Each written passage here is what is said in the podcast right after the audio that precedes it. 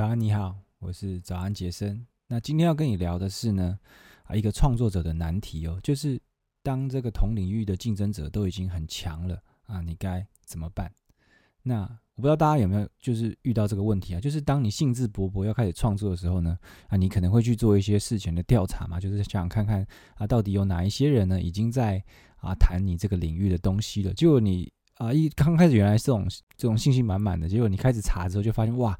怎么领域中已经这么多这么厉害的人，就是他们聊的东西可能都已经，呃，你觉得你现在根本还聊不到这么深的东西，就是你发现啊，这边已经有一大堆高手了，那该怎么办？当然呢，就是如果你挑选到这个对的利基市场了，你的竞争者可能会相对比较少，但基本上只要这是一个有市场的利基，就不可能没有。竞争者，那如果你发现你挑了一个毫无竞争者的一个市场的话呢，啊，可能代表这里根本就没有任何经营的价值。OK，那我们回到主题哦，就是如果你发现已经啊，你这个领域中已经很多高手的话呢，你到底该啊怎么办？那我先不谈实际的做法，我来谈一个赛马的事情。那不知道你有没有去看过赛马？那我以前在澳洲啊打工度假的时候呢，其实我去过好几次的这个赛马场。那我观察到呢，他们每一只赛马的这个两侧的脸颊呢，啊都会给它戴上一个这种啊 eye patch 眼罩。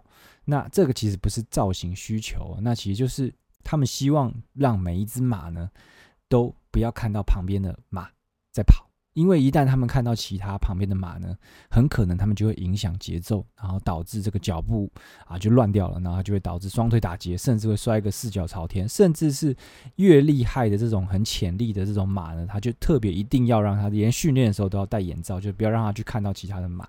那只要你戴上这个眼罩之后呢，啊，这个马呢，他就只会看到眼前的赛道，他就会忽略掉旁边的这些竞争者。那其实对我来讲啊，这个其实就是面对。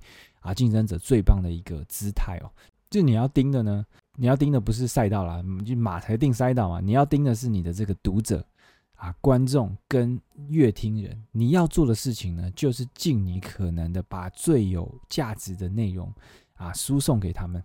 那假设这个竞争者他已经写过这个内容，怎么办呢？其实真的没有关系，那要怎么样呢？就是观众他是会。忘记的，而且你可以用这种自己独特的诠释方式呢，再次唤醒他们。对我来讲呢，就是如果真正有内价值的内容呢，啊，就算我看好几次呢，都一样很有价值。那我甚至会回头来再好几次再重新看。那如果有另外一个人在写这同样的东西的时候呢，我可能也会看。如果他写得够好的话，那其实啊，商业世界就是这样嘛，就是真正的啊创新者呢，其实他们都是专注在为客户。服务的嘛，试着给他们带来更好的体验。但是这种二流的公司呢，他们就会一直盯着啊，他们前面的那个竞争者，然后就会设定一些啊错误的 API，就是哦，他们这个做的怎么样，那我们就要做的比这个东西更好。但是比这比这个东西更好，却不一定是啊观众喜欢的嘛。所以有时候你就是一直盯着你的竞争者呢，反而就会引引领到这个公司呢啊走向一个慢性的死亡。所以。啊，你不要去害怕有很多的竞争者，你可以从他们身上学到很多。但是你真正要在乎的呢，永远都是你的这个观众，你的啊受众。所以呢，啊戴上你的眼罩，那就专注在这个对的赛道上。那等到你拆下眼罩的时候，你就会发现，哇，原来我自己已经跑这么远了。好，那今天这一集的节目就是这样。那希望你有一些收获啦。那祝你有一个愉快的一天，拜拜。